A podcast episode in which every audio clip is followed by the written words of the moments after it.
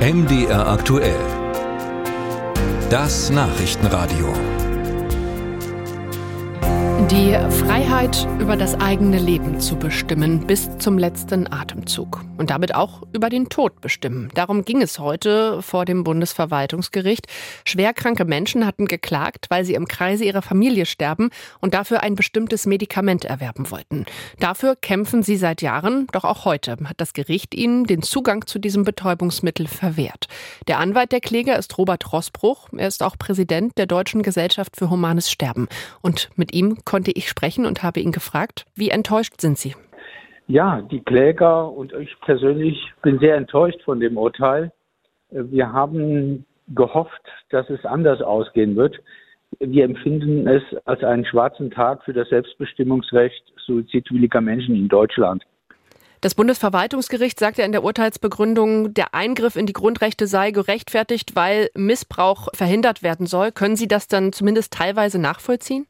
Genau dieses Argument kann ich nicht nachvollziehen, weil der Missbrauch kann ja nur bedeuten, dass Angehörige oder Dritte äh, geschützt werden, äh, äh durch Zufall fahrlässig an dieses NAP, an dieses Natriumbendoparbital heranzukommen.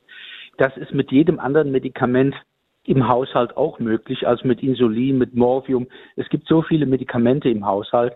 Also warum ausgerechnet das Natriumbendobarbitat besonders gefährlich sein soll für Dritte, äh, erschließt sich mir nicht. Hm. Das Bundesverwaltungsgericht hat ja 2017 schon mal entschieden, dass ein Medikament zum schmerzlosen Suizid in extremen Ausnahmefällen erworben werden darf. Widerspricht das dann nicht der Entscheidung von heute auch? Nein, das ist kein Widerspruch, weil die Rechtslage seit dem Urteil des Bundesverfassungsgerichtes aus dem Jahre 2020 ja in der Welt ist. Das heißt also, es besteht, so die Argumentation des Bundesverwaltungsgerichtes, jetzt ja für die Kläger die Möglichkeit, eine Alternative in Anspruch zu nehmen in Form eines Freitod begleitenden Arztes oder einer Sterbehilfeorganisation.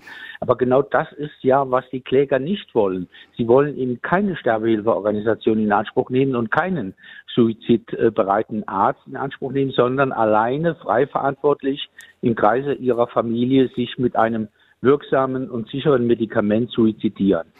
Was bedeutet die Entscheidung dann von heute für Ihre Mandanten jetzt? Für die bedeutet es zunächst mal, dass sie eben nicht ein suizidgeeignetes Medikament bekommen. Wir werden, das habe ich im Vorfeld schon mit meinen Mandanten besprochen, vor das Bundesverfassungsgericht gehen und dort Verfassungsbeschwerde einlegen. Ich befürchte nur, dass die beiden Kläger dieses Urteil äh, nicht mehr erleben werden. Sie wollen aber trotzdem weitermachen. Wir machen trotzdem weiter, ja.